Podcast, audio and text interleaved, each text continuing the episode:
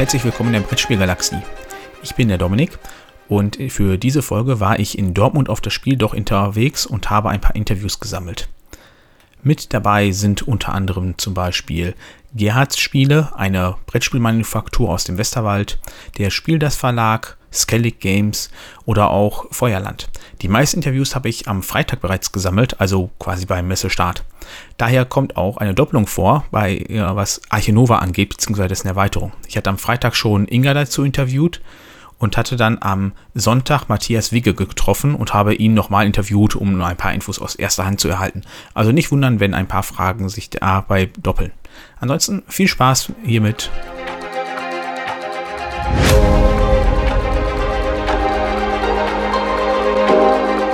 Am Stand von Oinkings steht Laura neben mir. Hallöchen. Hallo. Ihr habt mal wieder eine große Schachtel. Also muss man schon Regalplatz suchen auf einmal dabei. Ja, es ist äh, wieder die doppelte Größe von der normalen Schachtel. Äh, genau, und das ist jetzt so groß wie Moon Adventure vorher war und Modern Art. Was ist denn Make the Difference für ein Spiel? Also Make the Difference ist ein Spiel, bei dem man seine eigenen Suchbilder kreiert sozusagen. Also man hat, zehn man hat die Auswahl aus zehn verschiedenen äh, Bildern, die auf Blöcken vorhanden sind und jeder nimmt sich ein Blatt und malt da rein, also es ist schwarz-weiß, ähm, fünf Fehler rein. So, und wenn man dran ist, dann wird äh, sein eigenes Fehlerbild mit dem Originalbild verglichen. Auf das Fehlerbild kommt noch so eine durchsichtige Platte. Und ähm, damit man nicht sehen kann, wo da irgendwie vielleicht noch Filzstiftspur ist oder so. Ähm, und dann gucken alle gleichzeitig da drauf und suchen dann die Fehler. So, und dann gibt es eine kleine Sanduhr äh, da weiß ich jetzt gerade gar nicht mehr, wie viel das ist. Ich glaube, eine Minute. Ähm, und äh, die erste Runde ist in dieser einen Minute, da suchen schon alle. Und wenn, wenn, wenn die da Fehler finden, dann kriegen die, die suchen auch die Punkte dafür. Wenn aber noch nicht alle Fehler gefunden worden sind, dann kommt die zweite Runde, wo dann auch der, der die Fehler eingezeichnet hat, schon Punkte bekommt, weil die anderen ja schon sehr lange dafür gebrauchen sozusagen. Und dann kommt es darauf an, wie groß die Fehler sind. Große Fehler bringen nämlich natürlich mehr Punkte, wenn die nicht gefunden werden, als kleine Fehler. Und da gibt es so, eine, so einen ganz kleinen Maßstab dann auch dabei, da kann man die Fehler dann mit messen und seine Punkte quasi errechnen. Und dann machen das alle sozusagen einmal reihum. Genau, und äh, das ist das Spiel. Also sehr, sehr lustig, so nicht, nicht, nicht kompliziert, wie immer bei unseren Spielen. Hört sich auf jeden Fall sehr spaßig an und mal wieder komplett was anderes, was ihr sonst im Angebot habt. Ja, das stimmt. Das ist ja auch so ein bisschen unser, unser Ziel, immer wieder was Neues rauszubringen. Und dann habt ihr hier noch ein anderes Spiel, das ist glaube ich schon ein bisschen länger erhältlich. Das ist das Quick Kitty äh, Pick Kitty. Also äh, die Namensfindung ist auch mal wieder äh, typisch Oink Games. Genau, Quickity Pickety. Das kam tatsächlich in Essen schon raus, ist aber tatsächlich ziemlich untergegangen neben Scout, was ja dann äh, so im Rampenlicht stand. Ähm, und dabei geht es wieder um Früchte. Wir hatten schon mal ein Spiel mit Früchten, ist aber jetzt anders. Und zwar hat man da ganz viele kleine Früchteplättchen auf dem Tisch verteilt, alle verdeckt. Und die Früchte muss man sich vorstellen, die haben alle ein verschiedenes Muster und auch eine verschiedene Form. Und dann kommt noch dazu, die gucken entweder glücklich oder unglücklich. So, und ähm, zwischen den verdeckten Früchtechips verstecken sich außerdem drei Affen. Ähm, und wenn alle drei Affen aufgedeckt werden, dann ist das Spiel vorbei. So, alle spielen gleichzeitig und alle wollen verschiedene Früchtekombinationen sammeln. So, jetzt ist es in jeder Runde unterschiedlich, was man sammeln möchte. Also es gibt dann zum Beispiel, ähm, also ach so, man versucht immer entweder die gleiche, das gleiche Muster an Kombinationen zu machen oder die gleiche Form. Dann muss man aber immer noch darauf achten, dass alle, gleiche, alle den gleichen Gesichtsausdruck haben. So, und dann gibt es die Vorgabe für die verschiedenen Runden. Zum Beispiel Dreierkombinationen machen einen Minuspunkt, aber Fünferkombinationen machen zum Beispiel drei. Äh, Fünferkombinationen machen zum Beispiel drei äh, Pluspunkte. Und dann muss man halt gucken, äh, oh, wie viele Affen wurden schon gefunden, wie viel Zeit habe ich wahrscheinlich noch, weil wenn der dritte Affe gefunden ist, dann ist Schluss und dann werden die Punkte ausgewertet. Und es ist ein, ja, ein super schnelles Spiel, weil halt alle gleichzeitig dran sind. Aber man, es ist halt total witzig und alle lachen und ah, da ist der Affe und ja. Hört sich sehr spaßig und super hektisch an. Ja, das stimmt. Habt ihr denn schon ein bisschen an Aussicht, was dieses Jahr in Essen noch rauskommen wird oder ist da noch nicht sowas klar? Doch, es wird auch wieder viel rauskommen tatsächlich. Also wir haben, lass mich mal kurz überlegen, ich weiß von mindestens drei Spielen, die auf jeden Fall rauskommen werden. Eins hat mit äh, Wahlen und, ja eigentlich, äh, auf Japanisch ist das ein bisschen anders, also Orca-Wahlen und normale Wale zu tun. Aber genaueres kann ich noch nicht sagen. Dann lassen wir uns einfach überraschen und schauen dann in Essen auf jeden Fall wieder bei euch vorbei. Ja. Dann vielen lieben Dank und euch noch viel Erfolg. Dankeschön, bis demnächst.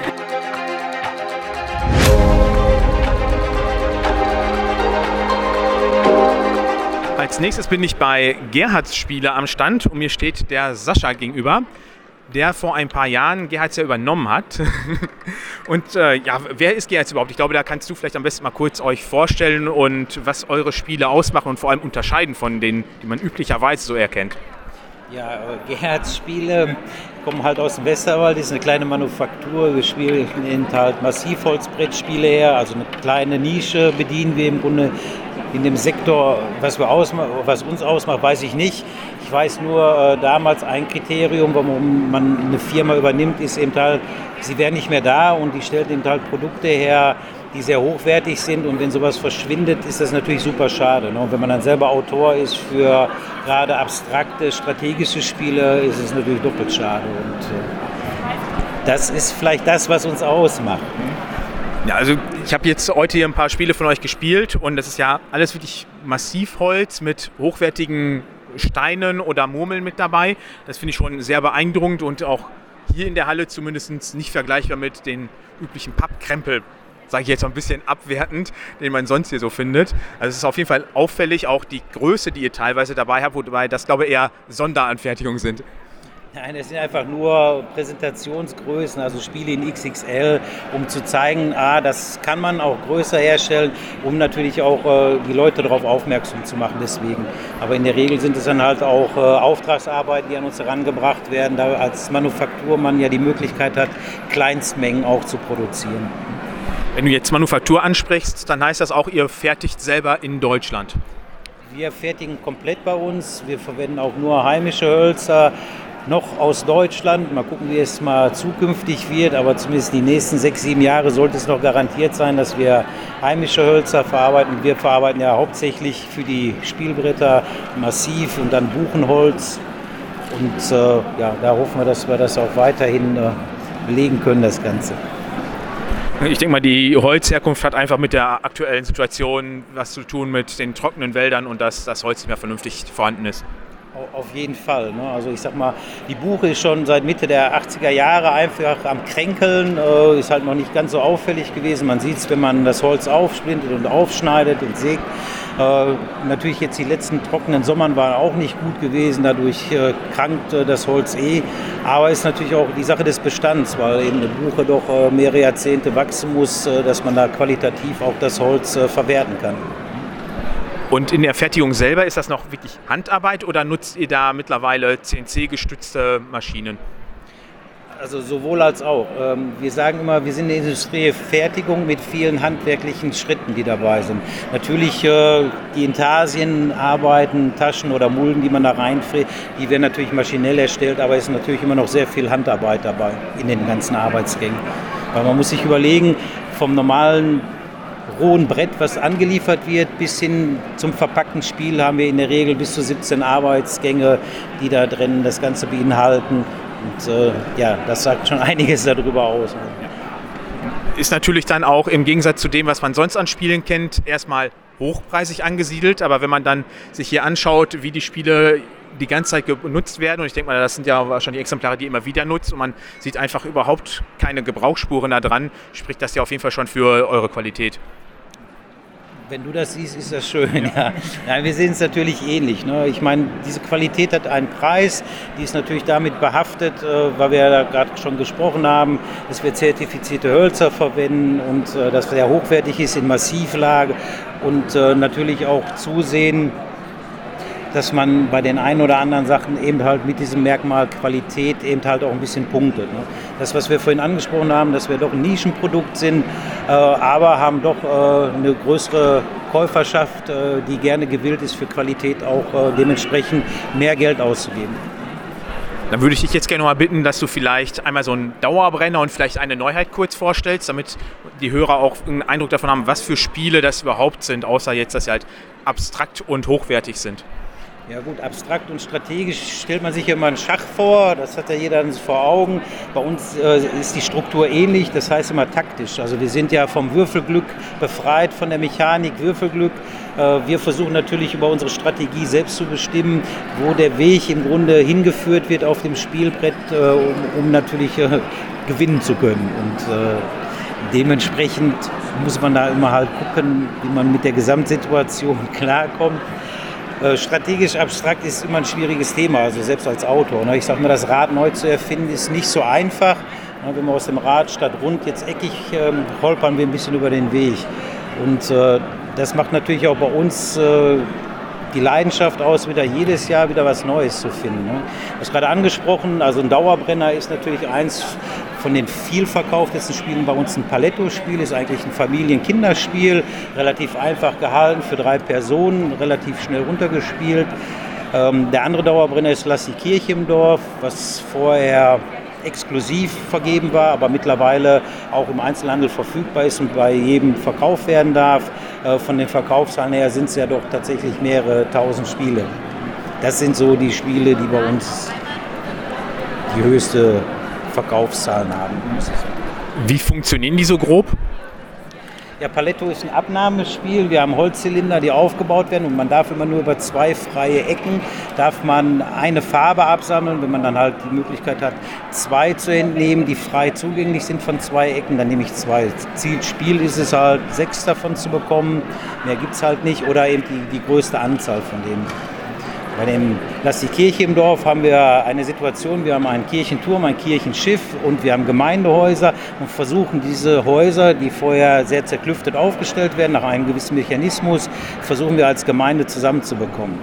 Ähm, Lass die Kirche im Dorf wird natürlich präsentiert im Grunde von dem Pfarrer, der einen natürlich bei taktischen und strategischen Ansichten helfen kann. Den kann man halt rufen, wenn ein Gebäude nicht mehr bewegt werden kann und dann tauscht man mit dem Pfarrer das Gebäude aus, was äh, sehr strategisch ist.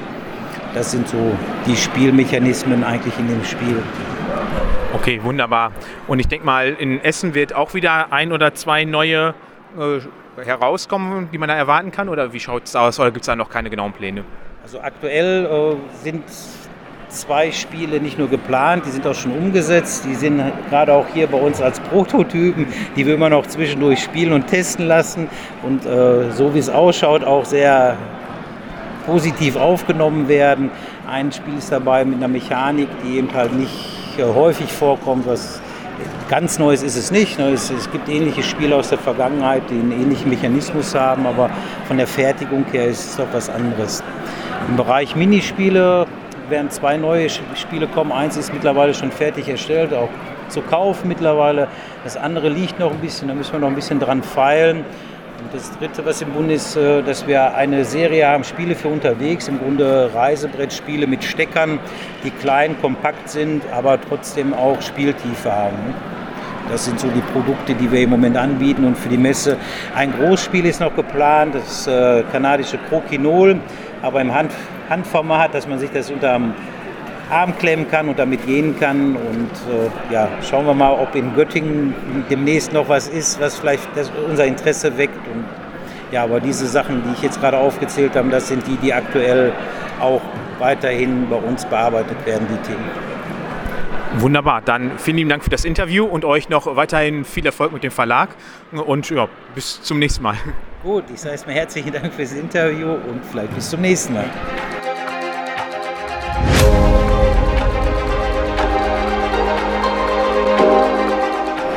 So, den nächsten Gast, den kennen unsere Hörer ja schon, das ist der Uwe von Skellig. Hallöchen. Hallo, grüß dich. So, als erstes interessiert mich, da ich ja gerade voll im Lacerda-Wahn bin, im Juni startet der nächste Kickstarter. Darf ich euch was überweisen oder wie ist das?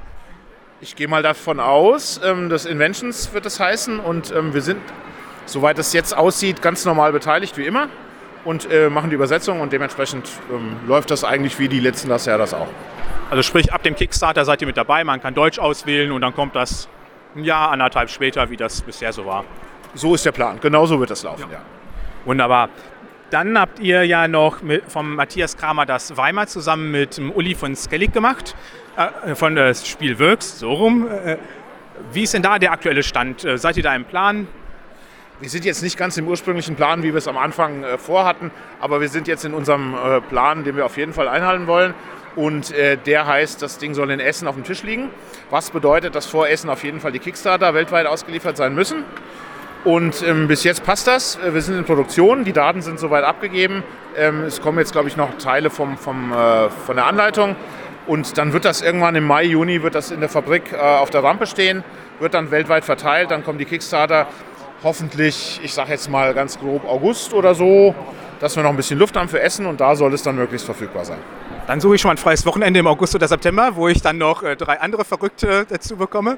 Und auf jeden Fall bin ich begeistert, dass so eine Art von Spiel bei euch kommt. Also beim Uli ist das nichts Besonderes, der macht ja sowas, aber bei euch bin mir gespannt, ob da noch mehr in Zukunft kommen wird.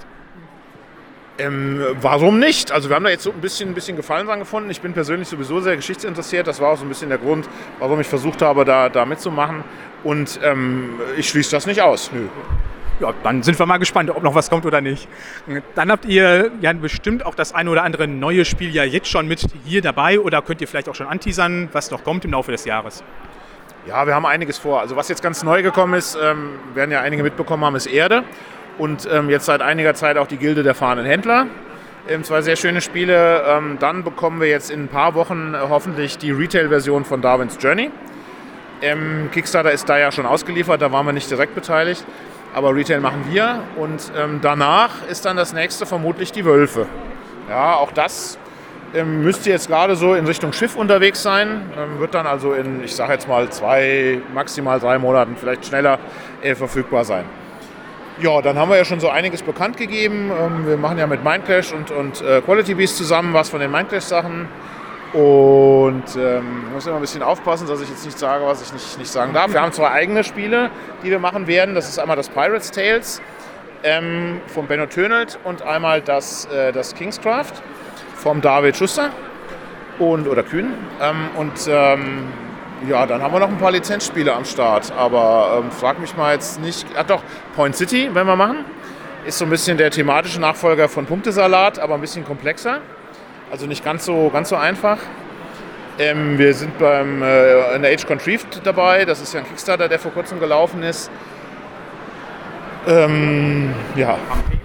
Pampero, genau. Ähm, wir machen äh, Cordoba, ein sehr komplexes Spiel, ein sehr schönes Spiel, ein, ein Spiel in der römischen Zeit.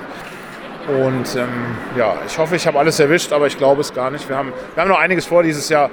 Und es sind auch noch zwei, drei Sachen, die wir noch nicht bekannt gegeben haben, aber äh, das wird dann in nächster Zeit folgen. Von den gerade aufgezählten interessiert mich Pampero am ehesten. Wann wird das denn verfügbar sein? Richtung Spiel? Ja, das war so das Ziel. Ich bin mir mittlerweile nicht ganz sicher. Also das ist eines der Spiele, wo ich, wo ich sagen würde, da müssen wir einfach mal abwarten, ne? weil es eben auch nicht komplett in unserer Hand liegt. Ähm, wir sind soweit und äh, jetzt müssen auch die anderen Verlage noch zusteuern. Aber ähm, also gefühlsmäßig würde ich sagen, es könnte knapp werden. Wenn wir jetzt ja gerade schon so ein bisschen quatschen, könntest du ja das Spiel vielleicht in zwei, drei Sätzen kurz vorstellen. Ähm, ja, Pampero ist ein komplexes Spiel, was so ein bisschen an Lacerda erinnert, was auch, glaube ich, sogar Absicht ist. Ähm, spielt in Uruguay, äh, beschäftigt sich mit der Stromversorgung in Uruguay und ähm, ist äh, wirklich einem Lacerda ähnlich, ein Mix aus sehr verschiedenen Mechanismen, die aber sehr schön ineinander greifen und äh, die auch ineinander greifen müssen, äh, um eben Erfolg zu haben. Also im Bereich Expertenspiel. Und dann hattest du eben ja auch Mindclash Games angesprochen. Da warten ja sehr viele auf Nectony. Hast du da ein näheres Datum zur Verfügung? Leider nicht. Wir haben jetzt gerade wieder Kommunikation gehabt. Und ähm, äh, auch das ist zu essen 50-50, würde ich sagen. Also es, es, hängt jetzt in der Produktion, ähm, wird bei Panda produziert. Die haben halt sehr viel auf der Liste. Ne? Und da kämpfen wir im Moment ein bisschen, äh, müssen es aber noch offen lassen. Kann man nicht genau sagen. Und dann habt ihr ja nicht nur neue Spiele, sondern auch eine neue bekannte Mitarbeiterin, die Melli. Wie ist es denn dazu gekommen? Ja, wir haben mitbekommen, A, dass die Melli ähm, äh, ihren, ihren äh, bisherigen Job nicht mehr macht. Und äh, B, haben wir eben für uns beschlossen, dass es ähm, Bereiche gibt, wo wir noch ein bisschen Unterstützung brauchen.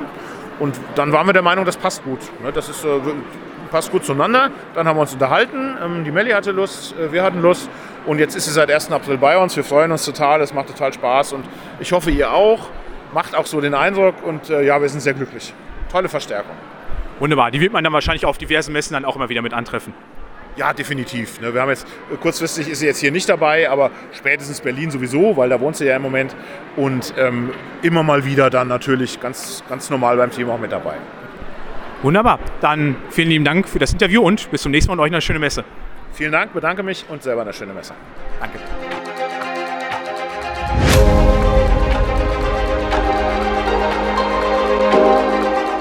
Neben mir steht Lisa vom Parameter B. Hallöchen.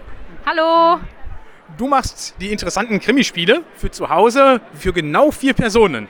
Ja, genau, für genau vier Personen.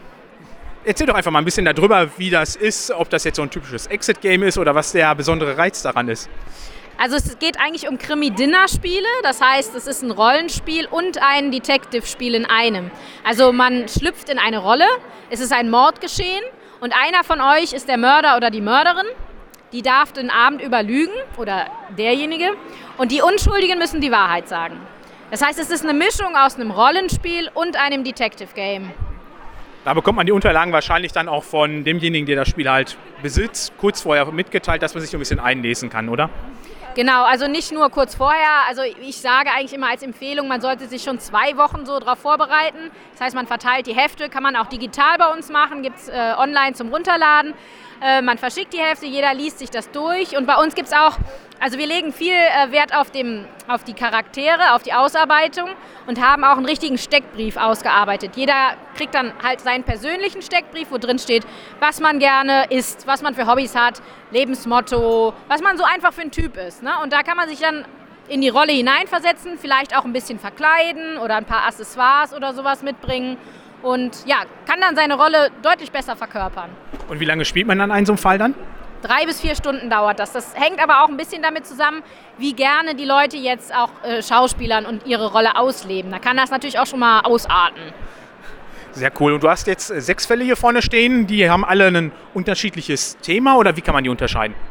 Genau, die haben ein unterschiedliches Thema, die haben auch einen unterschiedlichen Schwierigkeitsgrad. Also wir haben einen Fall, der spielt in einer Kleingartensiedlung, wir haben einen Bankräuberfall, einen im Fitnessstudio, im Schlaflabor, im Wald als Klimaaktivist und auch den neuen in der Psychiatrie. Dann hast du hier noch äh, Geburtstagskarten liegen. Was ist denn dann das Besondere an denen? Äh, ja, das, äh, die sind ganz neu, die haben wir jetzt gerade frisch gedruckt. Ähm, die sind eine Rätselgeburtstagskarte. Also man äh, verschenkt äh, 15 bis 20 Minuten Rätselspaß. Da kann ich auch versprechen, die landet nicht direkt im Müll, sondern äh, die wird auch noch mal genau zu Hause angeschaut. Also sprich, ähm, derjenige, der es verschenkt, kann da wahrscheinlich einen kleinen Text reinschreiben und äh, derjenige, der dann beschenkt wird, muss das sich erstmal frei rätseln, um da hinzukommen. Ja, ganz genau. Da stecken drei Rätsel drin. Äh, da findet man drei Lösungswörter heraus und aus denen ähm, erschließt sich dann eine Botschaft, eine geheime. Es gibt auch noch so einen kleinen Briefumschlag da drin, da kann man dann einen Gutschein oder Geld reinstecken. Sehr cool, also auch sehr innovativ. Ich, kenne ich jetzt so in der Art und Weise nicht. Auf jeden Fall super spannend. Dann würde ich sagen, vielen lieben Dank für das Interview. Danke, ja, ich habe zu danken. Ja, nicht dafür. Und dann noch weiter viel Erfolg auf der Messe. Dankeschön, tschüss.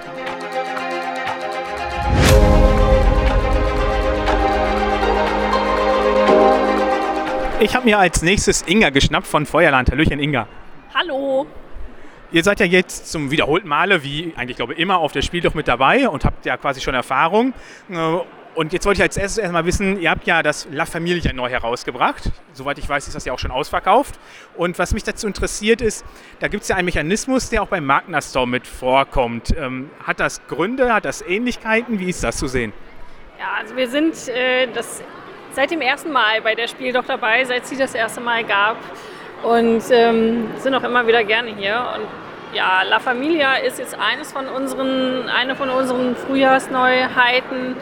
Ähm, wir haben jetzt hier noch ein paar wenige dabei, aber ähm, grundlegend sind wir ausverkauft und das ist tatsächlich vom gleichen Autor wie Magna Storm und hat auch diesen Aktionsmechanismus, wo man ähm, halt Steine runtersetzt und dann die Aktion macht oder eine ganze Spalte an ähm, ja, Aktionssteinen kaufen kann, um eine andere Aktion zu machen. Das ist der gleiche Mechanismus, den wir auch ziemlich cool finden und La Familia hat aber einfach noch ein bisschen ja, mehr dazu. Ist sehr stark konfrontativ für vier Personen ausschließlich, zwei gegen zwei im Team und ähm, hat so ja nicht nur diesen Mechano Aktionsmechanismus, sondern auch so ein kleines psychologisches Element, dass man halt versucht zu planen, aber manchmal klappen die Pläne nicht und das ist sehr spannend.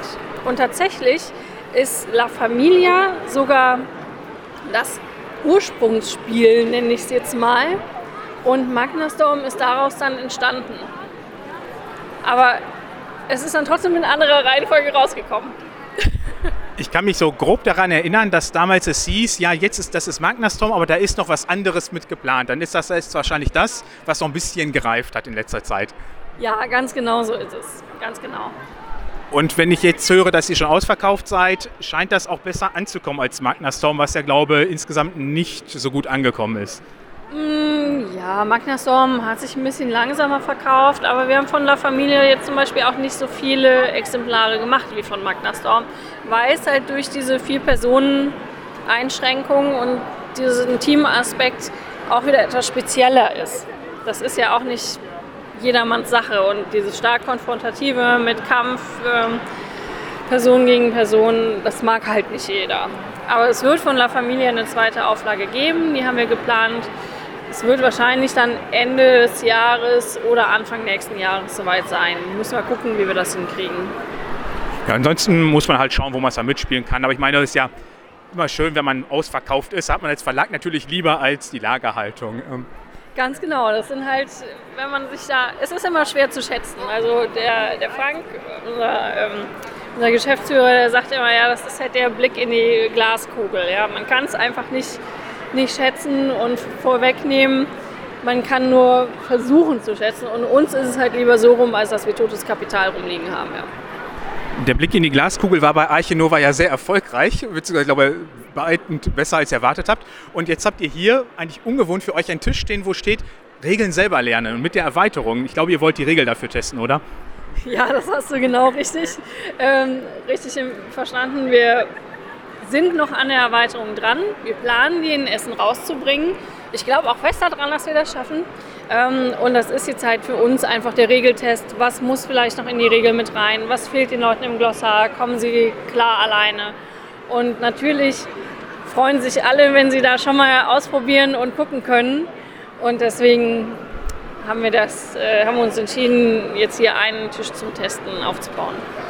Dann hoffe ich mal, dass ihr wieder eine Vorbestellaktion macht, äh, wo ich mich dann einreihen kann und nicht in Schlange stehen muss. Äh, das war beim letzten Mal dann doch ganz angenehm. Mhm. Ansonsten habt ihr angekündigt, dass ihr für Würfelwelten noch weitere Welten machen wollt oder werdet. Welche sind das denn? Ja, wir werden äh, für Würfelwelten ein, ein Paket mit mehreren Welten machen für äh, Q4 dieses Jahr. Und das sind unter anderem äh, ein Fest für Odin, Arche Nova, Libertalia, Würfelwelten selbst. Also es gibt eine Würfelwelten-Würfelwelten-Welt. Und ähm, dann wird da noch eine andere dabei sein, aber da kann ich jetzt noch nichts zu sagen. Okay, also noch ein bisschen Überraschung. Und bevor wir noch den weiteren Blick nach Essen gleich mal wagen, würde ich dich noch mal bitten, ein bisschen über Expedition zu erzählen, was ja äh, ein Spiel im Scythe-Universum ist. Ja, genau. Expeditions ist ein Spiel im, in der Scythe-Welt und ähm, man läuft quasi mit, mit Mechs über ein variables Spielfeld. Hintergrund ist, dass ein Meteor eingeschlagen ist in Tunguska. Das, dieses Ereignis gab es ja tatsächlich in äh, Tunguska in Sibirien. Und dadurch ist die Verderbnis erwacht und ähm, Expeditionen sind verloren gegangen. Und wir gehen jetzt halt auch auf Expeditionen, um ähm, Ruhm und Ehre zu ernten natürlich und vielleicht noch ein bisschen was anderes, aber man weiß ja nie. Und deswegen ähm, bewegt man sich halt mit, dem, mit einem Mech über eine Karte und bleibt dann auf Landschaften stehen. Die entdeckt man, dreht sie um. Da werden dann Verderbnismarker draufgelegt und dann kann man da halt eine Aktion machen. Ähm, beziehungsweise man kann die Aktion eigentlich erst machen, wenn die Verderbnismarker beseitigt sind. Das heißt, wir wollen die Verderbnis beseitigen.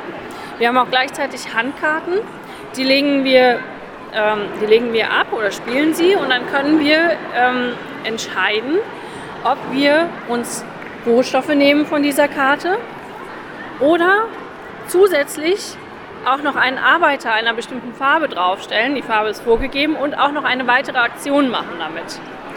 Und ähm, man hat aber nur eine gewisse Anzahl an Arbeitern zur Verfügung. Das heißt, irgendwann muss man die halt wieder zurückrufen und die Karten dann wieder auf die Hand nehmen. Das ist so der Hauptmechanismus dieses Spiels. Und wir versuchen verschiedene Ziele zu erfüllen, wie bei Scythe letztendlich Sterne zu sammeln. Und wie viele Sterne, äh, wie viele Punkte ein Stern wert ist, hängt aber auch wieder von was anderem ab. Und das ist letztendlich so im Groben und Ganzen das Spiel. Ich glaube, wer da ein bisschen mehr erfahren möchte, kann beim Christian im Spielen mit Stil Podcast reinhören von spielstil.net. Da wart ihr auch diese Woche zu Besuch. Ich glaube, da habt ihr ein bisschen ausführlicher über das Spiel noch ein bisschen gesprochen. Ja, genau, ein bisschen ausführlicher schon, aber das war jetzt der grobe Kernmechanismus. Genau. Ja, dann der wie versprochene Ausblick auf Essen. Was kannst du denn da schon anteasern?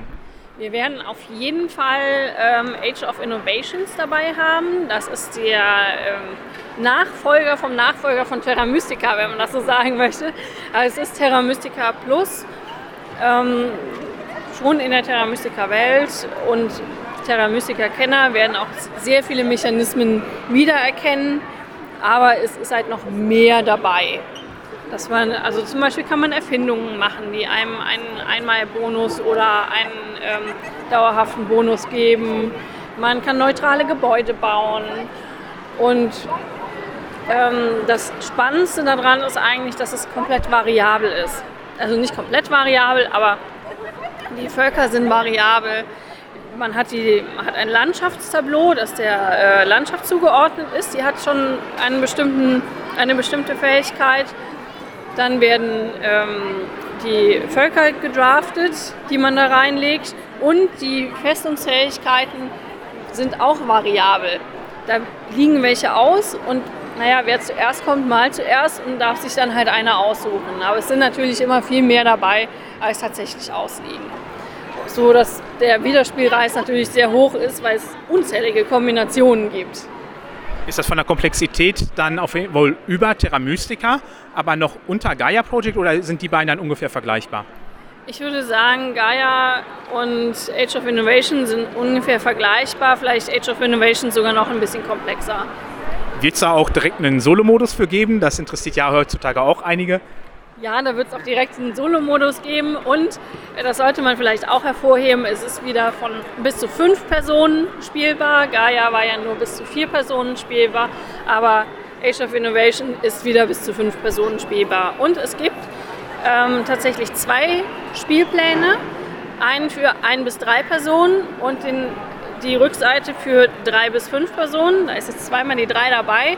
Da kann man sich dann halt aussuchen, ob man zu dritt dann lieber ein bisschen breiter oder ein bisschen enger zusammenspielen möchte. Wunderbar, dann vielen lieben Dank. Oder hast du noch was? Naja, wir versuchen die Archinova-Erweiterung halt äh, zu essen unterzubringen und wenn wir Glück haben, haben wir vielleicht auch noch was anderes dabei. Da kann ich aber jetzt noch nichts zu sagen.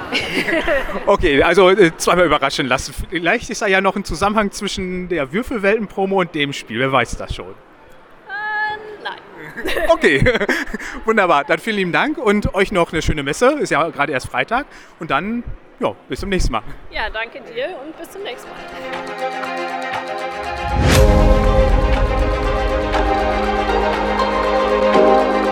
Als nächstes habe ich mir Anke von dem neuen äh, Verlag Candy Games geschnappt. Hallöchen. Hallöchen. Stellt doch erstmal euren neuen Verlag vor. Ja, also das ist äh, Candy Games. Ähm, wir haben kleine, einfache Spiele, ähm, im Moment drei Stück und versuchen damit einen Neustart sozusagen in der Spieleszene als neuer Verlag. Ähm, kann man euch irgendwo anders herkennen? Weil da stehen jetzt so ein paar Namen wie Reinhard Staupe oder Stefan Bendorf, die kennt man ja eigentlich schon. Genau, Steffen Bendorf, ähm, Reinhard Staupe waren vorher Redakteure beim Nürnberger Spielkartenverlag, daher kann man sie kennen wie The, nein, stimmt nicht, The Game und äh, Quicks und solche Sachen, genau.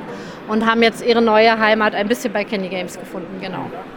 Also kann man auch so ähnliche Spiele erwarten, wie sie vorher dann äh, bei äh, NSV von denen veröffentlicht wurden? Ja, von der Qualität her auf jeden Fall und ähm, genau. Das sind halt schnelle, einfache Spiele, die familientauglich sind und dadurch auch durchaus als Absacker oder Warmwerder in einer großen Spielerunde gespielt werden, aber es sind natürlich keine abendfüllenden Spiele. Was haben denn oder was machen denn diese drei jetzt aus? Beziehungsweise stell dir einfach mal kurz vor. Genau, also wir haben einmal Durchmarsch. Das ist ein sehr schönes kleines Zockerspiel, weil du kannst immer versuchen, sozusagen durchzuwürfeln, aber wenn du sozusagen das nicht würfelst, was du brauchst, musst du wieder von vorne anfangen. Deine netten Mitspieler werden natürlich immer wieder sagen, ach komm, du Weichei, würfel nochmal. Ja, kann ja nicht so schlimm sein. Aber wenn es halt dann nicht klappt, musst du halt wieder von vorne anfangen. Ist ein schönes, schnelles, einfaches Zockerspiel. Ähm, Get It ist ähm, wieder ein kooperatives Spiel, wo wir zusammen versuchen, Karten auf einen Ablagestapel zu spielen und uns dabei solche Schwierigkeiten stellen, wie dass wir uns anlächeln müssen oder gemeinsam aneinander vorbeigucken, um dem anderen eben nicht anzugucken, der gerade dran ist. Aber die Problematik ist, dass ich selber meine Spielkarte eben nicht sehe, sondern nur die anderen. Okay, das hört sich so ein bisschen an wie ein Hanabi, so dass ich die Karten Genau, nicht sehe. Geht so in die Richtung, genau. Ist auch kooperativ. Ähm, und das dritte wäre dann The Choice, ist auch vom Reinhard Staupe wieder, ist auch ein ähm, schnelles, einfaches Roll and Write. Ähm, die lustige Idee dahinter, finde ich, ist, dass du erst auf der einen Seite des Zettels und im zweiten Teil auf der anderen Seite des Zettels spielst, sodass du einen zweigeteilten Spielablauf halt hast. Ja, sehr schön. Also ich denke mal, die kann man ab jetzt bei jedem Spielehändler normal erwerben, oder? Genau, das ist der Plan. Im Moment ist es natürlich noch so ein bisschen, die Spiele sind erst am Dienstag fertig geworden, also von daher noch ist es wahrscheinlich nicht erhältlich, aber ich denke so ab Mitte Mai sollte das kein Problem sein. Bietet ihr für die ganz Ungeduldigen auch einen eigenen Online-Shop an oder macht ihr wirklich nur normal den klassischen Vertrieb? Genau, im Moment noch nicht, da wir ja wie gesagt gerade noch im Aufbau sind und viele Strukturen einfach noch geschaffen werden müssen. Es gibt es momentan auch noch keinen Online-Shop. Hört sich aber so an, als ob das eventuell dann doch nochmal kommt. Ja, davon gehe ich aus. Wunderbar, dann weiterhin euch einen guten Start als neuen Verlag und auch hier auf der Messe viel Spaß. Dir auch noch und äh, vielen Dank für das Interview. Gerne, gerne.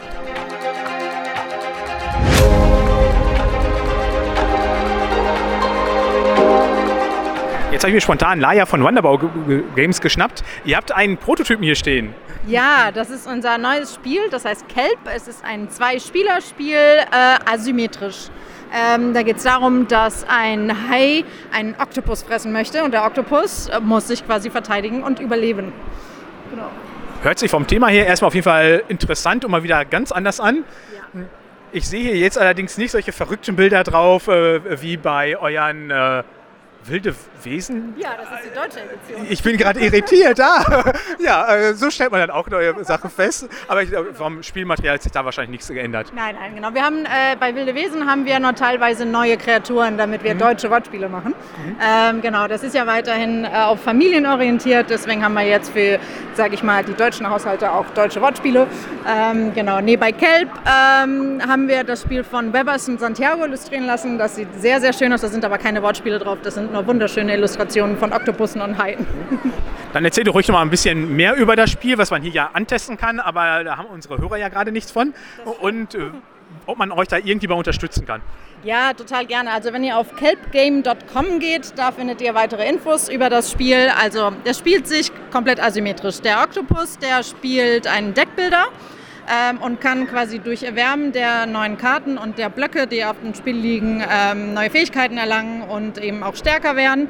Ähm, das äh, Ziel ist, dass der quasi versteckt, sich weiterhin versteckt und der Hai ihn nicht finden kann.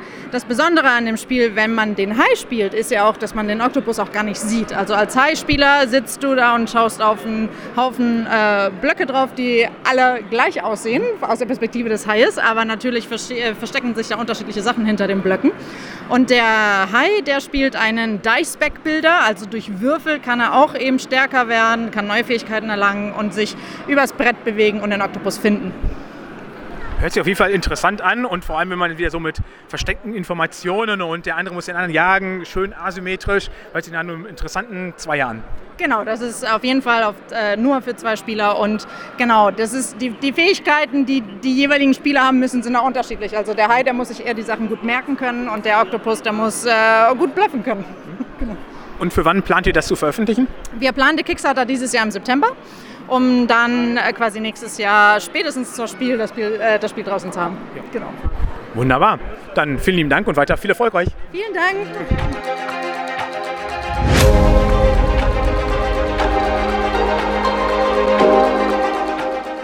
Stand von Queen Games hat gerade der Willi Weber mir äh, Marrakesch erklärt und Willi Weber hat gerade so schön an, angefangen zu erzählen. Da habe ich mir gedacht, den schnappe ich mir und jetzt aber auch erst mal ein bisschen erzählen. Ja, hallo. Ähm, du hattest gerade erzählt, du hast es schon in mehrere Spieleanleitungen geschafft und ich dachte jetzt, dann arbeitet er bestimmt bei Queen Games, aber das tust du ja gar nicht. Nee, in der Spielanleitung von Queen Games habe ich noch nicht geschafft, aber ich bin in der Spielanleitung von Carcassonne zum Beispiel vertreten, in, äh, in Teilen des Spiels, die Tavernen im tiefen Tal, in Mistkäfer und so weiter. Mhm. Und dann hattest du auch noch ganz interessant erzählt, dass du ja erstmal angefangen hast, ja, mein Leben habe ich dem Spiel gewidmet. Und dann dachte ich, ja, das haben wahrscheinlich viele, die hier so sind. Aber was du dann aufgelistet hast, das ist dann doch nochmal was ganz anderes, als was ich so denke, ich habe mein Leben dem Spiel gewidmet. Ja, also ich habe äh, schon für verschiedene Verlage gearbeitet und äh, das ist nicht nur auf Messen Spiele erklären, sondern auch Spielewochenenden organisieren. Äh, ich habe lange Jahre den Katan-Bus gefahren. Ich war mit, mit dem Carcassonne-Mobil an der Nordsee unterwegs. Es war schon immer so, dass ich meinen Urlaub die Hälfte spielerisch verbracht habe. Und auf Messen trifft man dich dann vielfach als Erklärer für diverse Verlage oder wie ist das? Ja, inzwischen ist es wirklich so, dass mir teilweise das Erklären mehr Spaß macht als das Spielen, wobei natürlich der Wunsch, das Spiel zu spielen, im Laufe des Tages immer stärker wird. Das heißt also, abends wird auf jeden Fall gezockt. Ja. Also das Erklären, das Ganze auf jeden Fall, das muss ich sagen. Ich, ich hatte wirklich gedacht, du würdest bei Queen Games arbeiten, irgendwie in der Redaktion, weil die Erklärung war wirklich sehr gut von Marrakesch gerade. Ähm, also da merkt man wirklich, dass Herzblut da drin ist und auch Erfahrung bei dir. Ja, und äh, das ist eigentlich bei jedem Spiel so. Und äh, ich könnte auch jetzt hingehen und sagen, was weiß ich, wir gehen jetzt rüber zu Skellig und da erkläre ich dann einfach ein Spiel oder ein Kosmos-Spiel oder natürlich Schmidt-Spiele, Amigo-Spiele, wenn ich die Spiele kenne. Ich glaube, ich habe da auch so ein bisschen ein, ein Fable für, dass ich weiß, was funktioniert und was nicht funktioniert. Mhm also sehr spaßig immer. Es freut man als Neuling von einem Spiel natürlich immer sehr, wenn man jemanden da an der Seite hat, der einem das Spiel wirklich gut erklären kann. Dann fluppt das wesentlich besser auf jeden Fall. Da hattest du eben ja erzählt, dass du auch schon diverse deutsche Meisterschaften ausgerichtet hast. Mhm. Ähm, wie kann man sich sowas vorstellen? Wie findet das statt? Wie ist da die Organisation? Also es ist so, dass ein Verlag ganz einfach auf eine Institution zukommt und sagt, wir würden gerne eine Meisterschaft machen oder wir zum Beispiel hingehen und sagen, äh, pass mal auf, wollt ihr da nicht eine Meisterschaft machen? Das Spiel hat ganz einfach die, das Potenzial, um das zu tun. Und was wir immer versucht haben, war zum Beispiel, dass man nicht das Finale auf irgendeiner, auf irgendeiner Messe macht. Klar ist es so, dass die Spieler zu dieser Messe kommen. Aber wenn ich eine Meisterschaft mache und mache das Finale auf der Messe, dann sage ich den Leuten, ihr dürft jetzt eigentlich nicht die Neuheiten spielen, sondern ihr müsst jetzt vier Stunden lang unser Spiel spielen. Und das mögen Spieler in dem Moment dann nicht. Und so haben wir zum Beispiel bei der Zug um Zug Meisterschaft, die ich mitorganisiert habe, haben wir das Finale im Verkehrsmuseum in Dresden gemacht. Die Clansmeisterschaft war das Finale im Neandertal-Museum in Düsseldorf. Und das Highlight war auf jeden Fall die Alhambra-Meisterschaft, die wir gemacht haben, wo das Spiel, das Turnier in Köln stattfand und die drei äh, Finalisten mittwochs nochmal nach Köln eingeladen worden sind, sich ins Flugzeug gesetzt haben, im Flugzeug das Finale gespielt. Der Gewinner durfte in Spanien bleiben, die beiden Verlierer mussten wieder mit zurückfliegen. Das hat zwei natürlich wahrscheinlich ziemlich gewurmt, aber der Gewinner war wahrscheinlich super happy. Ja, richtig. Und ich war als Schiedsrichter mit dabei und äh, über den Pyrenäen kamen wir dann in Luftlöcher. Also da hat dann auch die Stewardess gesagt, jetzt schnallen Sie sich endlich mal an. Und, äh, aber es hat super funktioniert. Natürlich hat der Gewinner dann auch noch äh, ein Wochenende in der Alhambra, also in Granada gewonnen. Und von daher war das natürlich eine gelungene Aktion. Ja sehr beeindruckend, auch so eine Geschichte noch zu hören. Jetzt hatten wir ja gerade Marrakesch gespielt und zwar mit der neuen, ähm, ich weiß gar nicht, Classic Essential Version. Ja. Äh, könntest du da kurz nochmal die Unterschiede erklären, die da vorhanden sind? Ja, also es ist so, dass die Essential-Version vom Material her etwas abgespeckt ist, um halt ganz einfach einen günstigeren Preis hinzubekommen. Es nimmt auch etwas weniger Platz auf dem Tisch ein, aber es funktioniert exakt genauso. Und es ist jetzt nicht von der Qualität des Materials, sondern es ist einfach nur anstelle von Holzkechis, die man normalerweise sammelt, äh, sind es Pappkechis, die man dann auf den Plan legt.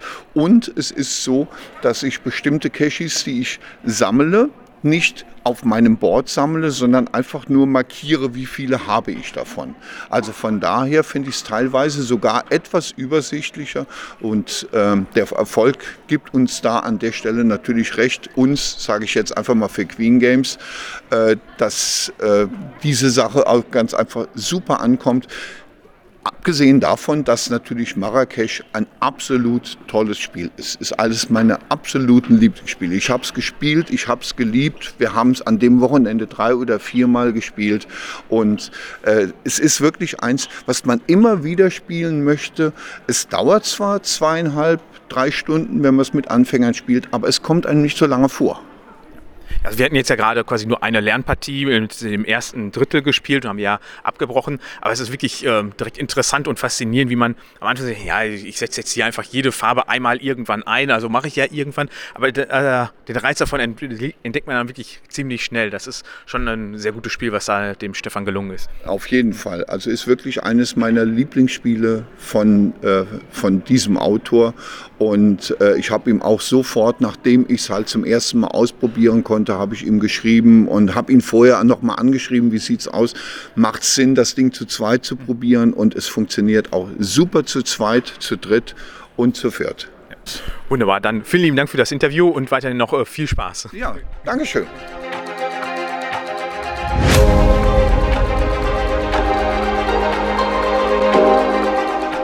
Robert von Spiel, das sitzt mir gerade gegenüber und der erzählt uns jetzt garantiert erstmal so ein bisschen über die Neuheiten, die Sie auf der Messe dabei haben.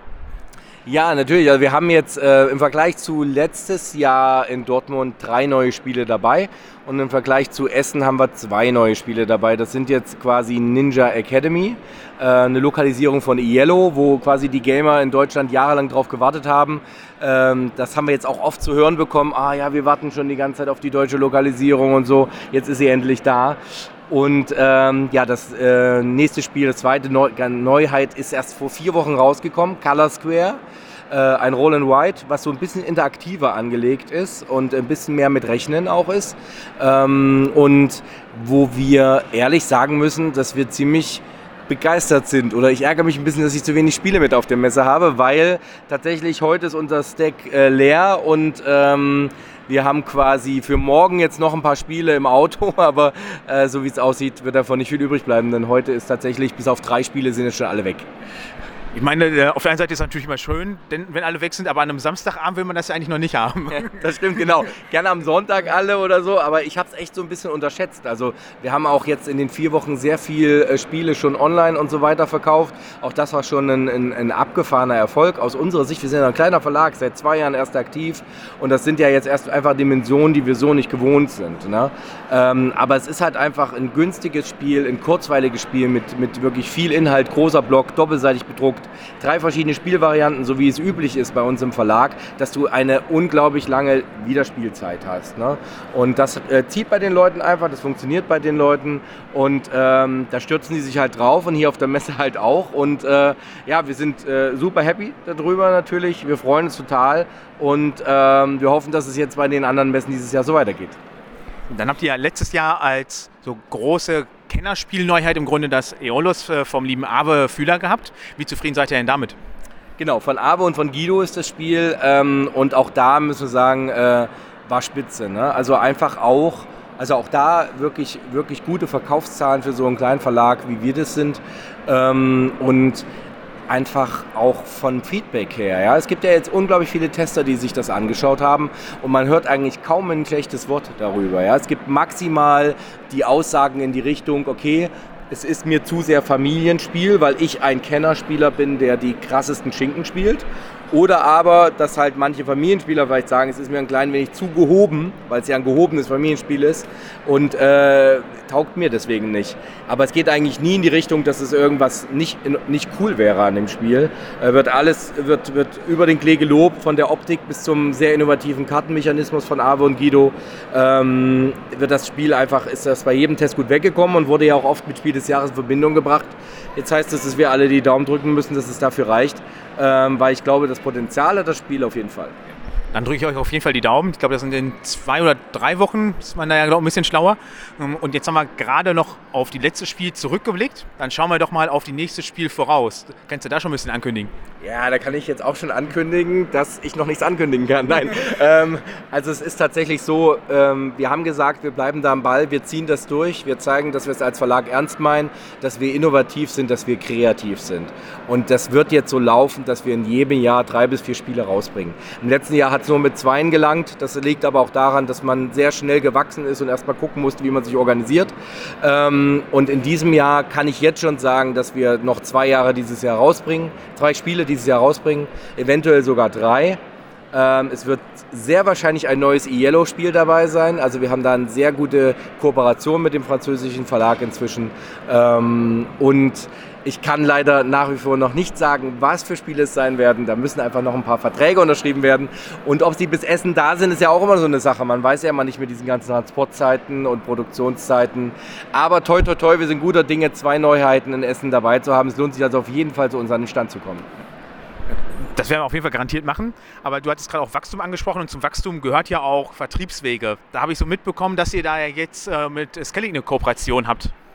Genau, richtig. Also wir haben, äh, man, wir gucken natürlich und wir sind auch immer dankbar für jeden Tipp, für jede Person, für jeden Menschen, der uns aus der Branche sagt, ihr habt, ich habe da einen Tipp für euch, ich kann euch helfen, wir können zusammenarbeiten. Ja? Wir brauchen das einfach, um das zu schaffen. Dieser Weg ist wirklich hart und steinig. Jeder, der mal einen Verlag oder einen Kleinstverlag gegründet hat, weiß das. Und wir sind da sehr, sehr dankbar dafür, dass uns Skellig so ein bisschen an die Hand genommen hat. Ich habe ein sehr persönliches positives, nettes, freundschaftliches Verhältnis zu Uwe von Skellig und ähm, der hat dann einfach äh, uns total unter die Arme gegriffen, weil er halt auch sagt, ihr habt da geile Spiele und äh, wir wollen die bei Skellig auch anbieten. Deswegen äh, haben wir da, wie gesagt, so eine Vertriebspartnerschaft. Skellig bietet seine Spiele, unsere Spiele mit bei sich an, insbesondere auf der Website und äh, vertreibt unsere Spiele quasi auch im Einzelhandel mit. Ja, ähm, also so als, als Großhändler. Und äh, versucht zudem auch noch unsere Spiele so ein bisschen im Ausland anzubieten. Also das ist äh, für, äh, für beide Seiten, glaube ich, eine Win-Win-Situation. Für uns vielleicht ein bisschen mehr als für Skellig. Aber ähm, es geht ja in der Brettspielbranche nicht immer nur ums Geld. Das wissen, glaube ich, alle, die in dieser Branche beheimatet sind dass es einfach auch toll ist, wie die Community sich untereinander unterstützt. Und ich finde es einfach schön, dass es Verlage gibt, die sagen, jo, okay, äh, ich mache das einfach, weil ich cool finde, was dieser kleine Verlag macht und wir unterstützen den. Und das macht Skellig auf jeden Fall. Und dafür sind wir total dankbar.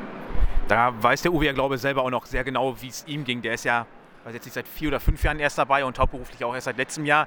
Da kann er, glaube ich, sehr gut nachvollziehen, wie es euch gerade geht und welche Unterstützung da gut notwendig ist. Ja, so war auch das erste Kennenlernen. Als wir das erste Mal in Essen waren vor zwei Jahren, da kam der Uwe zu unserem Stand und hat gesagt, vor drei Jahren sah es bei mir genauso aus. Da war ich aber noch nicht so professionell, hat er gesagt. Das fand ich so ein bisschen schön, habe ich mir auf die Schulter geklopft. Aber ja, der Uwe hat genauso gestartet mit seinem eigenen Titel. Äh, Concerto war das, glaube ich. Und ähm, ja, und er hat dann einen Verlag drumherum gebaut und ähm, hauptberuflich, wie gesagt, wie du schon sagst, erst seit letztem Jahr. Ich mache das auch nicht hauptberuflich, weil es einfach gar nicht geht. Man muss parallel irgendwo von irgendwas leben und ein Verlag hat halt noch nicht diesen Ertrag, ein junger Verlag, um das hinzubekommen. Und von daher kann er das sehr gut nachvollziehen. Und er sagt immer wieder, ihr seid da, wo ich vor drei Jahren war. Das heißt also, die sind jetzt sechs Jahre dabei, wir sind jetzt, äh, starten jetzt ins dritte Jahr, sind wir jetzt gestartet. Also das heißt, ja, wenn es so weitergeht wie bei Skellig, dann sind wir froh. Äh, könnte was Schlechteres geben, als sich so einen Namen zu machen und so erfolgreich zu sein. Ähm, aber muss man am Ende schauen. Ne? Also der Uwe hat da auch ein sehr gutes Händchen für Menschen und für Spiele. Und ähm, deswegen ziehe ich meinen Hut vor dem, was er mit Skellig erreicht hat. Wunderbar, dann danke für das Interview und euch noch morgen einen erfolgreichen Sonntag. Und ich sag mal, ihr werdet wahrscheinlich dann ausverkauft sein. Das äh, ist nicht sehr abwegig, ja, genau. Danke dir.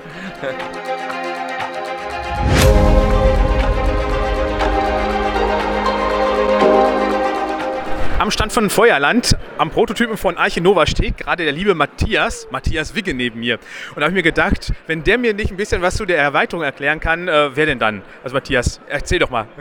Ja, hallo Dominik. Ähm, ja, wir haben hier den, den fast finalen Prototypen von ähm, Archinova Wasserwelten. Und ähm, genau, man kann hier schon einiges sehen. Wir haben äh, unterschiedliche äh, Komponenten, die neu dazukommen. Wir haben zum einen natürlich die namensgebenden Wassertiere, die in einer Vielzahl an unterschiedlichen Karten den ähm, Stapel bereichern. Ähm, dazu die gehörigen Spezialplättchen, äh, sprich äh, groß, ein großes Aquarium und ein kleines Aquariumsplättchen, was man hier sehen kann. Wir haben ähm, dann noch eine neue Universität, eine vierte Universität, die auf, den, auf das Verbandstableau kommt und zur Auswahl steht. Das ist die Zuchtbuch-Uni. Die erlaubt es einem, neben dem Wissenschaftssymbol, was sie gibt, ein Tiersymbol seiner Wahl äh, quasi in den Zoo zu legen, also ähnlich wie das bei den Partnerzoos ist, und ein Tier vom Stapel zu finden mit der entsprechenden ähm, ähm, Tag. Das ist der zweite Part. Wir haben natürlich neue Bonusplättchen, wir haben neue Endwertungskarten und last but not least, also eigentlich das, ähm, wo ich am meisten stolz drauf bin, sind die neuen Aktionskarten. Wir haben 20 neue Aktionskarten, vier von jeder Kategorie, äh, mit denen man das Spiel zu Beginn nochmal ähm, ja, asymmetrischer gestalten kann, noch abwechslungsreicher, variantenreicher machen kann. Und ähm, ja, da kann man sich, glaube ich, drauf freuen. Und du hattest jetzt eben im Vorgespräch schon mal so angekündigt, dass so grob geschätzt der Stapel um ein Viertel größer wird. Und der Durchsatz wird ja gleichzeitig auch wieder ein bisschen erhöht, weil da ein bestimmtes Symbol mit neu ist. Genau, auf den äh, Wassertieren findet sich eine Welle.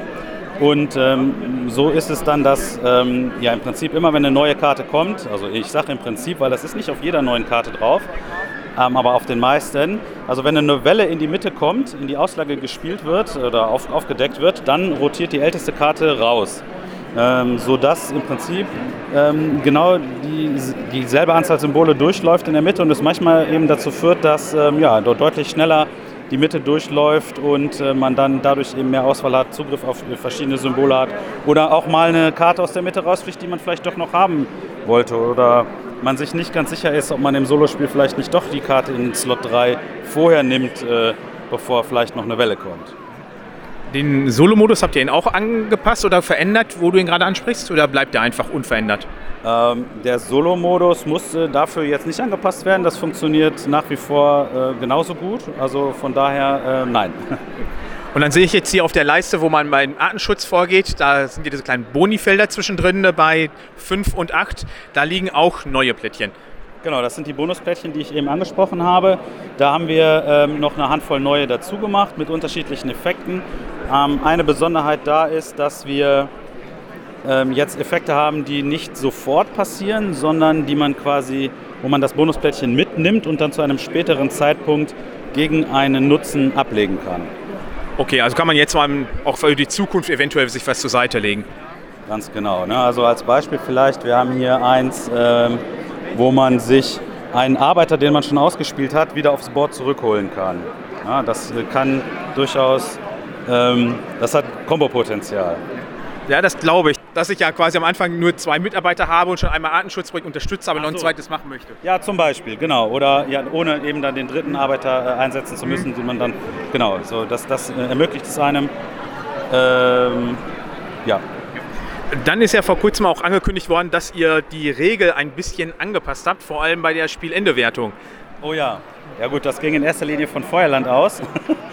ähm, aber ja, aber leicht angepasst. Also spieltechnisch ändert sich da äh, überhaupt nichts. Also es ist jetzt nicht so, dass ähm, am Gameplay irgendwas äh, anders wäre als vorher. Ähm, der Final Score ist auch nach wie vor die Differenz der beiden Markierungen auf der Artenschutz und der ähm, Attraktionsleiste. Das hat sich also nicht geändert, aber jetzt ist es eben die Differenz plus 100. Und äh, der Vorteil ist, ähm, für, äh, für die Endwertung ist es ähm, noch einfacher als vorher. Man kann zukünftig eben ähm, die Punktzahl auf der Attraktionszahl, also seine Attraktionszahl äh, zusammenzählen mit einer kleinen Zahl, die auf der Artenschutzleiste steht und hat dann eben dasselbe Ergebnis wie vorher plus 100, nur eben ohne Minus rechnen zu müssen. Das macht es äh, einfacher. Ich gehe mal davon aus, dass diese Änderung gekommen ist aufgrund von Feedback von diversen Spielern. Ja, ja auch. Und, und äh, hat, hängt auch, denke ich, damit zusammen mit der, mit, der, mit der bevorstehenden Veröffentlichung auf Boardgame Arena. Das kann man an der Stelle vielleicht auch nochmal erwähnen. Also wir befinden uns da in der Alpha-Phase und die ist schon sehr weit fortgeschritten. Also mich würde es wundern, wenn das noch lange dauert, bis, bis man ähm, Archinova dann auch auf Boardgame Arena spielen kann. Und da ist es so, dass man per Definition mit null Punkten kein Spiel gewinnen kann. Und von daher wäre die Alternative gewesen zu sagen, man, und das war zum Teil auch implementiert am Anfang, dass jeder am Ende nochmal einen Punkt extra bekommt und das war auch irgendwie nicht besser. So, und da haben wir zwei Fliegen mit einer Klappe geschlagen und ähm, ändern, ändern einfach die. Und es ist für neue Spieler halt, und das, da wolltest du wahrscheinlich drauf hinaus, für neue Spieler ist es, ist es, kann es schon frustrierend sein. Das Feedback haben wir tatsächlich häufiger gehört, ähm, wenn man eben so ein langes Spiel spielt und am Ende dann mit Minuspunkten rausgeht. Also das ist eine rein psychologische Sache, aber ja, das, warum, soll man, warum soll man das unterschätzen? Ne? Ähm, oder beziehungsweise wenn man es dann unterschätzt hat und weiß, dass man, dass, es, dass man da viele Leute mit abholen kann, warum sollte man das dann nicht machen? Vor allem, wenn es so einfach ist und ja am Spiel im Grunde gar nichts ändert. Ja, also wenn man das kompetitiv spielt, ändert sich nichts. Ja, also man hat überhaupt keinen Unterschied äh, äh daran. Es, es, wird nach wie vor genauso gezählt. Man hat einfach 100 Punkte mehr. Und ähm, ja, vorher hat man mit minus 114 angefangen und äh, jetzt fängt man nicht mit minus 114 an, sondern mit minus 14. So, das ist der Unterschied. Und die 14 wird wohl jeder schaffen. Das, das, sollte doch so sein. Ja. Ja. Bei dem Grundspiel hattest du in den Karten ja schon so manches Easter Egg mit versteckt, so wie die 777 zum Beispiel. Äh, können wir da in der Erweiterung auch wieder ein bisschen auf Suche gehen? Ja, also da ich die Karten ja alle selber mache, äh, wird sich mit Sicherheit, äh, hab, also es ist ja mein Humor, ne? aber so ein paar Sachen äh, finden sich da mit Sicherheit. Also, die, also anders ausgedrückt, ich habe mir bei jeder Karte irgendwas gedacht, ob das jetzt augenscheinlich ist oder nicht, oder ob das andere genauso lustig finden wie ich. Äh, muss ja nicht so sein, aber ähm, ja. Wir können uns auf jeden Fall wieder auf die Suche begeben. Jetzt haben wir ja gerade über Archinova die ganze Zeit gequatscht. Ähm, da ist natürlich auch mal die Frage, mit nach weiteren Erweiterungen, aber auch was anderes außer Archinova. Wie schaut es da bei dir aus? Ja, nein, also ähm, mich beschäftigt das hier äh, noch ganz gut, aber ähm, also wird es mit Sicherheit auch noch mal was geben. Ne? Also ich möchte da jetzt noch nichts Konkretes, nach wie vor nichts Konkretes zu sagen, aber ich habe mich tatsächlich seit Seit, äh, seit dem 1.1. bin ich, bin ich freiberuflich vollzeitmäßig als äh, Spieleentwickler unterwegs und von daher ähm, ja, sollte man eigentlich davon ausgehen, dass ich irgendwann auch noch mal was anderes fertig bekomme. Das ist zumindest die Intention, ja. Genau, aber der Fokus liegt im Moment auf, auf, ähm, auf Archinova, weil ja, die Nachfrage halt auch so groß ist. Ja, wunderbar. Dann vielen lieben Dank für das kurze Interview und weiterhin viel Erfolg und wir harren der Dinge, was da so kommen mag. Ja, danke dir, Dominik.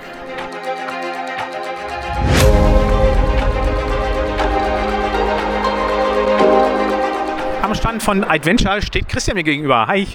Hallöchen.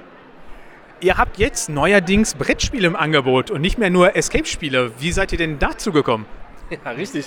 Ja, wir haben gedacht, wir sollten uns mal ein bisschen erweitern. Ne, Brettspiele spielen wir sowieso alle gern bei Adventure. Und dann haben wir gesagt, ja, warum machen wir nicht unsere eigenen? Ne? Ich glaube, so kommt jeder Spielelover dahin. Und dann hat man auch mal was komplett anderes mit im Sortiment. Das sind auch komplette Eigenentwicklungen von euch? Ja, äh, die sind komplett eigenentwickelt. Äh, zum Beispiel Escaping Earth, direkt in unserem Haus entstanden. Jetzt gerade frisch noch mit dabei. Äh, Hijacked haben wir ebenfalls als Verleger sind wir mit dabei. Ähm, und auch weitere Sachen. Äh, Cryptic Nature jetzt auch bald nochmal dabei. Ähm, kann man sich auf einiges freuen auf jeden Fall. Aber das sind dann klassische Brettspiele, die man mehrmals spielen kann? Oder ist das auch so einmal spielen und dann hoffen, dass man in drei Monaten alles vergessen hat.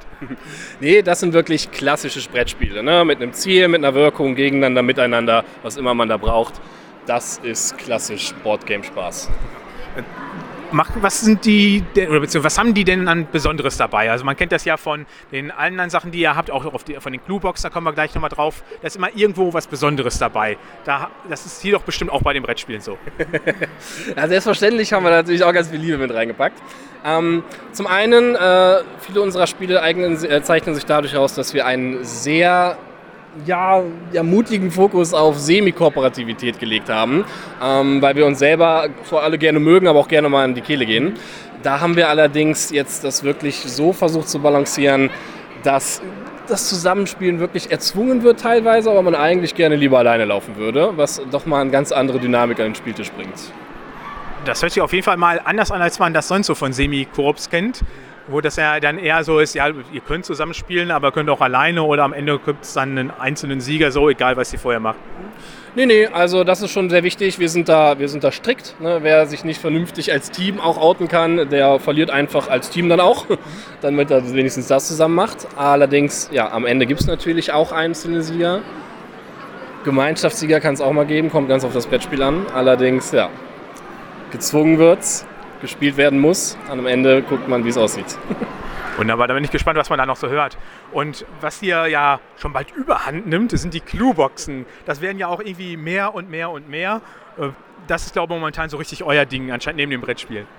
Ja, da haben wir uns auch selber drin verliebt. Ja, die sind wir immer noch reichlich am Mai, mittlerweile bei fünf, nein, sogar sechs Modelle. Da haben wir jetzt gerade das sechste in den Kickstarter gebracht, die Cluebox Pro. Da wird immer gefragt nach verschiedenen Schwierigkeitsgraden. Dann kommen die ganzen Veteranen, die haben uns natürlich auch alle auf der Liste. Und denen haben wir jetzt nochmal was richtig Kniffliges vor die Flinte gesetzt.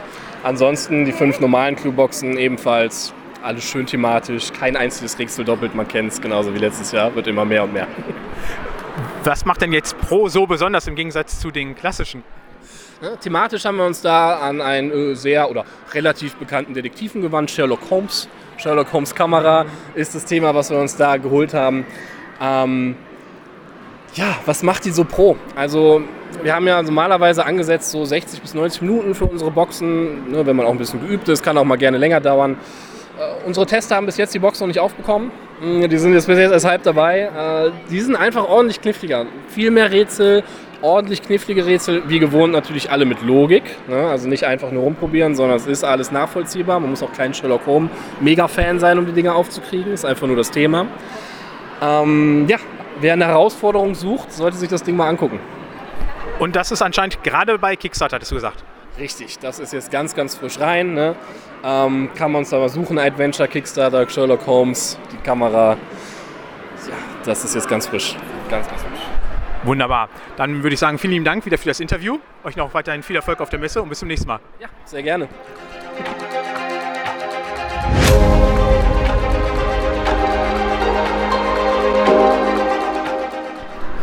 Als nächstes habe ich mir Jan Nostheide geschnappt vom Nostheide Verlag, also sprich dem Ausrichter der ganzen Messe hier.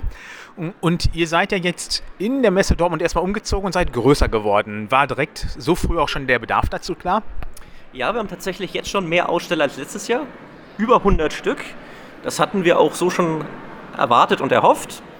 Äh, Und deswegen sind wir jetzt in die größere Halle 4 umgezogen, die auch wunderschön beleuchtet ist, äh, viel mehr schöneres Setting bietet, Tageslicht. Und äh, ja, wir hoffen auch darauf, dass wir in Zukunft vielleicht noch weiter wachsen können. Neben der Messe hier in Dortmund habt ihr ja auch noch die am Bodensee. Äh, Die startet aber wahrscheinlich auch erstmal wieder auf einem etwas kleineren Niveau, oder? Das ist richtig, die machen wir ja auch zum ersten Mal da unten am Dreiländereck. Die richtet sich auch noch, noch extremer an Familien und mit Kindern als diese Messe hier. Und äh, ja, wie gesagt, sie ist, findet das erste Mal statt, ist natürlich kleiner ausgelegt, aber dafür auch mit mehr Events, mehr Action, äh, mehr Spaß und Spiel. Ist auch euer auf Touristen und die äh, Gäste vor Ort eben am Bodensee ausgelegt.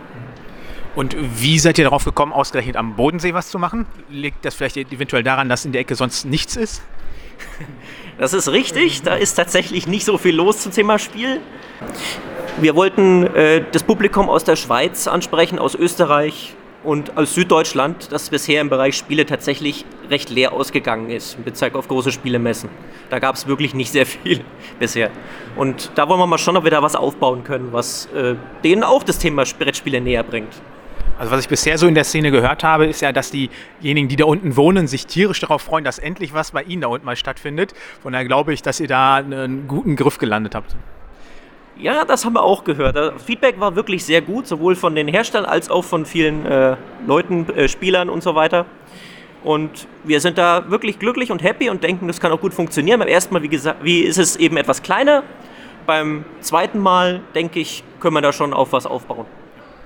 Ich hatte ja auch schon ein Interview vor kurzem mit Ravensburger. Die sind auch schon sehr erfreut darauf, dass sie äh, da auch vorbeikommen können. Ich glaube, die sind auch schon direkt ein bisschen größer am Start, oder? Wir machen das ja äh, alles zusammen mit Ravensburger ein bisschen, die Messe, weil die ja da vor Ort auch ihr Hauptquartier haben. Ravensburger äh, ist deswegen sehr stark vertreten, ja, das stimmt. Und wir freuen uns, dass wir auch gut zusammenarbeiten können, auch mit dem Ravensburger Spieleland. Die haben da auch ein großes Event vorbereitet und sind mit uns da am Start. Plant ihr denn noch weitere Standorte oder übt ihr da noch stillschweigend drüber oder ist es schon Ende?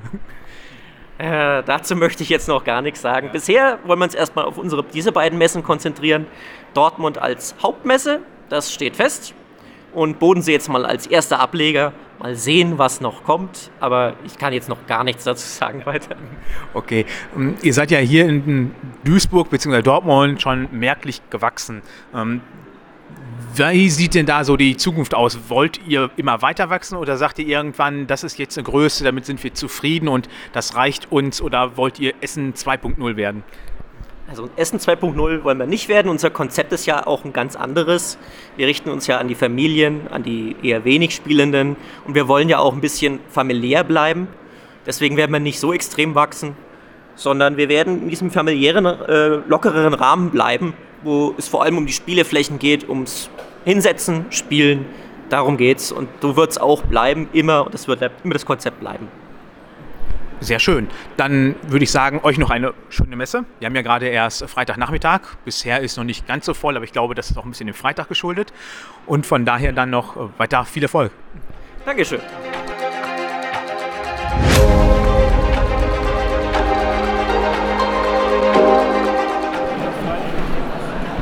Der Frank von Kosmos, nicht Frank Kosmos, sitzt mir gerade gegenüber und hat ein paar Spiele mal aus dem Regal geholt, die gerade neu rausgekommen sind. Und als erstes springt mir da Berratti ins Auge, was ja, glaube ich, eigentlich gar nicht so wirklich eine Neuheit ist. Das ist richtig, Berati ist keine Neuheit. Ähm, das ist vom Mogel Verlag und wir bieten dem einfach nur eine größere Plattform, dass man das halt da besser vertreiben kann. Haben natürlich ein bisschen mit dem zusammen die Grafik gemacht, aber vom Spielmaterial und vom eigentlichen Spiel ist es genauso wie die ursprüngliche Version vom Mogel Verlag. Also im Grunde nur eine optische Überarbeitung mit einem anderen Vertriebsweg. Genau, das ist da die. Das bringt es auf den Punkt. Ja. Daneben liegt jetzt äh, Pacifica, anscheinend ein neues Zwei-Personen-Spiel. Ja, Cosmos ist ja bekannt für seine Zwei-Personen-Serie und da kommt in diesem Jahr in der üblichen Schachtelgröße Pacifica raus. Das ist ein Stadtbauspiel auf und dem Meeresgrund. Die beiden Spieler versuchen in verschiedenen Bereichen äh, Gebäude, äh, Rohstoffe, Einkommen, Einwohner, die Mehrheiten sich zu schaffen. Je nachdem, wie viele Einwohner ich halt habe, sammle ich Idole. Und die Idole sind so ein bisschen ein Wanderpokal, die gehen dann so ein bisschen so Ping-Pong-mäßig hin und her. Und am Ende kann ich halt äh, das Idol für mich festigen, indem ich halt mehr als sieben davon habe. Und dann habe ich das dauerhaft und wenn ich zuerst drei Idole gesammelt habe, habe ich das Spiel gewonnen. Insgesamt gibt es in der Auslage sieben verschiedene Kategorien, wo ich mir Karten halt sammeln kann. Ich nehme entweder eine Karte auf die Hand, ich spiele eine Karte aus oder ich aktiviere die Karte. Ein komplexes, schönes Zwei-Personen-Spiel, 45 Minuten Spielzeit. Natürlich gibt es auch noch Ereigniskarten und dauerhafte äh, Vorteile, die man sich erspielen kann. Aber das sieht man dann alles, wenn man die Packung aufgemacht hat. Und als weiteres, glaube, das ist jetzt nicht mehr für zwei, sondern für drei bis fünf, also die zwei äh, müssen dann doch bei Pacifica bleiben, ist Noobs im Weltraum. Ja, Noobs ähm, ist ja ein Begriff für Anfänger, einer, der keine Ahnung hat. So ist es bei Noobs auch. Ihr habt Karten auf der Hand, die werden random verteilt. Es gibt acht verschiedene Missionen, die ihr spielen könnt. Und es geht ganz schnell los. Man muss eigentlich nur der, auf der Missionskarte 1 einfach den Text vorlesen und muss dann das machen, was auf diesem Text drauf steht. Und im Grunde müsst ihr versuchen, das Raumschiff zu organisieren, dass ihr halt im Weltraum halt nicht verloren geht. Und ganz viele Aufgaben, wo ihr euch ständig drüber unterhalten müsst. Und ganz wichtig, es darf immer nur das Richtige auf den Tisch gelegt werden. Nebenbei läuft ein Timer. Und über den Timer könnt ihr dann sehen, wenn ihr die Aufgabe richtig erfüllt habt, wie gut ihr halt wart. Aber es ist jetzt kein Zeitdruck in dem Spiel dabei. Viel, viel äh, miteinander kommunizieren, Dinge beschreiben und versuchen darüber halt die richtigen Lösungen zu finden. Also im Gegensatz zu den anderen beiden auf jeden Fall ein kooperatives Spiel. Ja. Das ist richtig. Dann habe ich hier noch dabei Wömmeln. Wömmeln ist ein Wort Wörtersuchspiel. Man hat einen Spielplan vor sich liegen und nicht wie üblich muss man auf diesem Spielplan das Wort finden, sondern ähm, es wird ein Begriff genannt. Man soll zum Beispiel äh, eine, Urla eine Urlaubsinsel finden, ähm, beschreiben oder nein, eine Urlaubsinsel nennen, so würde ich sagen. Und da fällt einem halt sofort dann halt Hawaii ein, zum Beispiel.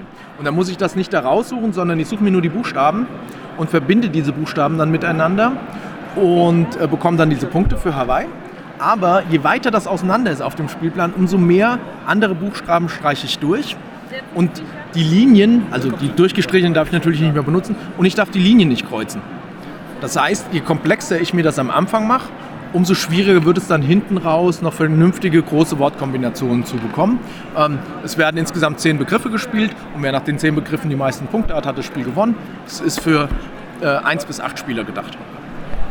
Was ist, wenn ich da auf einmal kein Wort mehr finden kann? Dann habe ich für die Runde einfach Pech gehabt. Dann hast du für die Runde Pech gehabt, ja. Aber es kommt ja darauf an, du kannst ja auch am Anfang relativ viele kleine Wörter nehmen und zum Schluss dann halt versuchen, deine Punkte zu machen. Oder du hast halt am Anfang irgendwas Tolles, Großes, Komplexes gebaut. Ähm, das Schöne daran finde ich, dass du halt das Wort nimmst, was dir gerade in den, in den Sinn kommt und du versuchst es nur schön zu kombinieren. Ähm, bei vielen anderen ist es halt so, du musst das Wort irgendwo finden und das, da, da schaltet bei mir immer gleich der Kopf aus. Ja, Wortratespiele sind bei mir auch sehr speziell ausgewählt. das ist der Vorteil bei dem, es ist so ein bisschen, ist so ein bisschen dazwischen. Es ist natürlich ein Worteratespiel und natürlich muss einem das Thema gefallen und wenn man ansonsten komplexe Strategiespiele mag, dann ist das mit Sicherheit nicht äh, super toll, aber es ist für ein Wortratespiel ein schönes. Sehr schön. Und dann habt ihr noch ein, eine große Schachtel hier liegen. Einmal Herr der Ringe, gemeinsam zum Schicksalsberg. Nein, ist es nicht. Es ist ein eigenständiges Spiel von Michael Rienig. Und ja, Gemeinschaft zum Schicksal, gemeinschaftlich, gemeinsam zum Schicksalsberg. Ähm, ihr spielt kooperativ und es gibt ähm, zwei Geschichtswürfel, die immer mitgewürfelt werden, die in den verschiedenen Bereichen Ereignisse triggern. Und ihr könnt die Helden auf dem Spielplan nach vorne bewegen. Story ist natürlich klar, Frodo muss den Ring in den Schicksalsberg werfen. Die Gefährten beschützen ihn vor den, all den Gefahren, die es halt in Mittelerde gibt. Und je nachdem, was ihr für Stationen erreicht, werden halt auch diese Begegnungskarten ausgetauscht gegen andere. Ähm, und es spielt natürlich die Story nach, so wie man sie halt aus dem Buch kennt. Am Anfang kämpft man mal gegen den Balrog, zum Schluss muss man irgendwann gegen äh, Sauron und später auch gegen Saruman kämpfen. Und so entwickelt sich dann halt die Geschichte. Äh, hat eine Spielzeit ungefähr von einer Stunde, kooperativ. Man sucht jedes Mal halt diese Würfel aus, bewegt dann halt die Charakter. Natürlich gibt es eine Zuversichtsleiste, wenn die nach unten sinkt, verliere ich das Spiel. Ähm, und einige andere Trigger, die halt einfach dafür sorgen, dass halt das Spielbrett gewinnen kann. Und ja, ihr habt nur das eine Ziel, den Ring in den Schicksalsberg zu werfen. Ist jetzt aber schon mehrmals spielbar, obwohl es eigentlich die gleiche Geschichte ist. Das ist richtig, ja klar. Ist mehrmals spielbar, auf jeden Fall nicht mal mehrmals spielbar sind im Normalfall die Exit Games, wo hier jetzt Exit Kids liegt. Ich glaube, das ist das erste für Kinder. Das zweite sogar schon. Ja, äh, meiner ist noch unter fünf, von daher. Äh, ja. der, ist noch nicht da, der ist dann noch nicht in dem Alter. Nein, Exit Kids haben wir mittlerweile auch das zweite schon rausgebracht. Und wie du schon gesagt hast, bei den Exit Kids, die sind mehrfach spielbar. Das ist der große Unterschied. Und ist halt einfach Rätselspaß für Kinder. Es sind verschiedene Rätsel drin. Ähm, die dann halt äh, gespielt werden können, sodass man es halt auch immer wieder spielen kann und auch bei, also auch mehrmals mit denselben Kindern natürlich äh, spielen kann. Das ist da, um der, die halt ein bisschen dafür anzufixen und die Exit-Reihe äh, läuft sehr gut. Es kommen auch immer wieder auch für die großen neue Exits raus und ähm, da kommt auch immer noch Material nach, um neue äh, Fälle, Räume zu lösen, Aufgaben zu bewältigen. Also auch die große Reihe wird nicht weniger und eher immer mehr und immer mehr und ist nach wie vor gefragt. Ja, das ist richtig. Also auch da kommt ständig was raus mit den Puzzeln, die man, die man ja jetzt da dazu hat. Und auch diese einzelnen Exit-Games, da sind auch noch ein paar in der Schublade und nach und nach wird er immer wieder weiterentwickelt. Dann freuen sich wahrscheinlich alle Exit-Fans, dass das nach wie vor weitergeht. Dann dir vielen lieben Dank für das Interview und noch viel Erfolg auf eurer Messe. Ja, danke, gerne.